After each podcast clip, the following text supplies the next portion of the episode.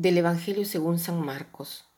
En aquel tiempo Jesús se puso a enseñar otra vez junto al lago y se reunió una muchedumbre tan grande que Jesús tuvo que subir en una barca. Ahí se sentó, mientras la gente estaba en tierra junto a la orilla. Les estuvo enseñando muchas cosas con parábolas y les decía, Escuchen, salió el sembrador a sembrar. Cuando iba sembrando, unos granos cayeron en la vereda, vinieron los pájaros y se los comieron. Otros cayeron en, en terreno pedregoso, donde apenas había tierra. Como la tierra no era profunda, las plantas brotaron enseguida, pero cuando salió el sol se quemaron y por falta de raíz se secaron. Otros granos cayeron entre espinas las espinas crecieron, ahogaron las plantas y no las dejaron madurar. Finalmente los otros granos cayeron en tierra buena. Las plantas fueron brotando y creciendo y produjeron el treinta, el sesenta o el ciento por uno. Y añadió Jesús, el que tenga oídos para oír, que oiga. Hemos escuchado tantas veces esta parábola, la parábola del sembrador, y hemos escuchado también tantas veces la explicación. Hoy quiero ver un concepto con ustedes que es el de la purificación del corazón. ¿Por qué?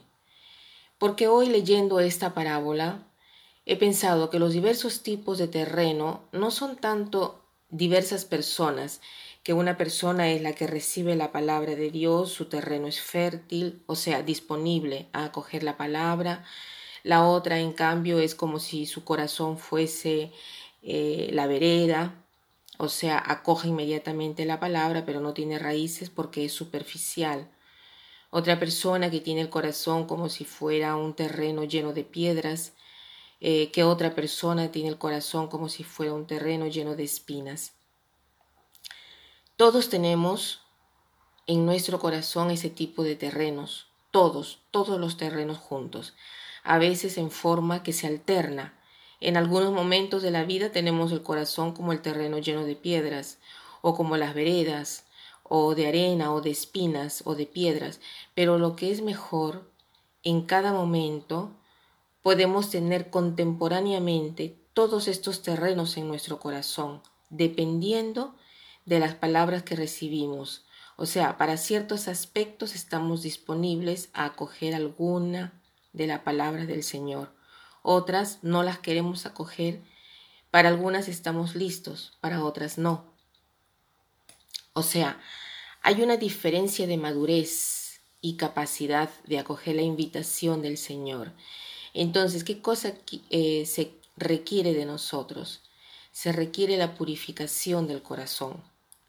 Todos debemos purificar el corazón, o sea, convertir nuestro corazón en un terreno fértil, no solo para algunas palabras que el Señor nos quiera dirigir, sino para todas las invitaciones que el Señor nos quiera dar.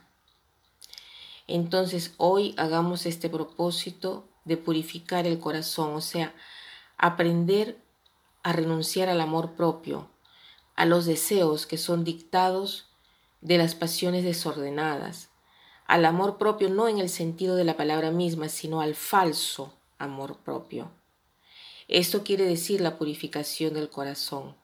Hasta que no tratemos de combinar lo que el Señor quiere de nosotros con nuestros deseos desordenados, no tendremos el corazón purificado y daremos frutos de vida eterna.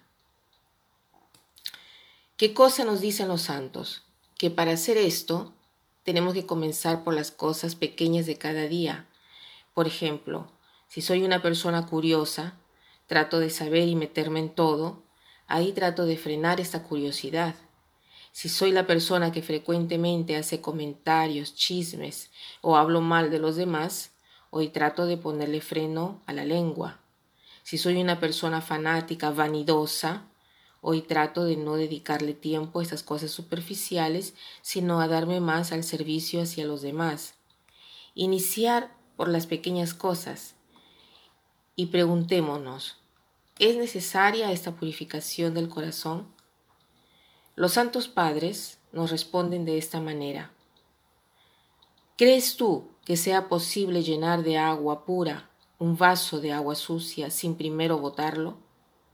¿O te gustaría hospedar a una visita amada en un cuarto que está lleno de cosas viejas o de basura? No, cierto que no. Entonces, así como no podemos echar agua limpia en un vaso de agua sucia sin antes botarla, así no podemos poner la palabra de Dios en nuestro corazón sin antes botar todas las cosas que tenemos. Tratemos de trabajar en esto para purificar nuestro corazón. La frase de hoy es de Gandhi y dice así, Cuando el corazón es puro, cumplimos inmediatamente en cada momento lo que es nuestro deber. Que pasen un buen día.